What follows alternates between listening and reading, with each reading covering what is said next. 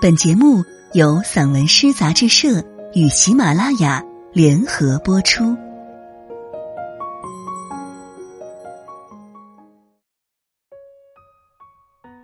明月穿过他的空旷，何英。空旷无形，开出空旷无形，明月无形，所有的深蓝聚集在一起。他把手举起时，光线暗淡下来。该去问谁呢？无形之地没有声音。一束束花举起火炬似的紧簇。扬鞭策马的少年人，翻山越岭，穿涧越溪。他生在苗歌飞扬的部落，与晨曦晚云为伍。谛听鸟鸣虫鸣，过往是单曲循环。他渴望更华美的乐章，更起伏跌宕的音符，能与外界的纷繁合舞。榕树垂落错杂的枝桠，他迷失于深暗的丛林。野菌散吐浓郁气味，静悄悄的腐烂。孢子随风飘向远方，无穷尽的树用绿波拥抱着他。让他攀援而上，以俯瞰的姿态面对大地。遥远的城市，哪一盏是属于他的灯火？父辈居于此，安于此。这策马扬鞭的少年，仰望星空，夜不能寐。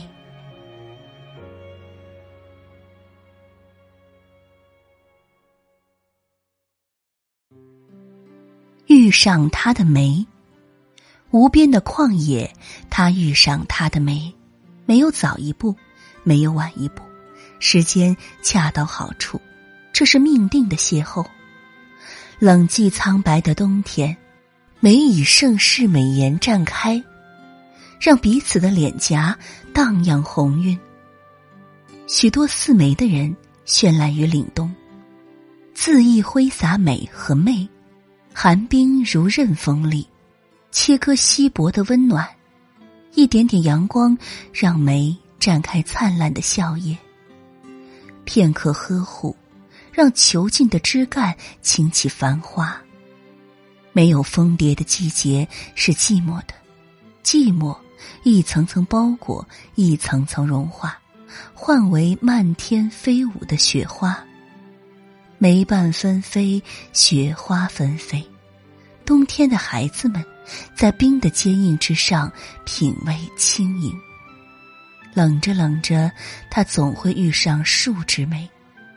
至坚时刻，有些事物让人不至于绝望；至暗时刻，有些景象让四周不那么黑。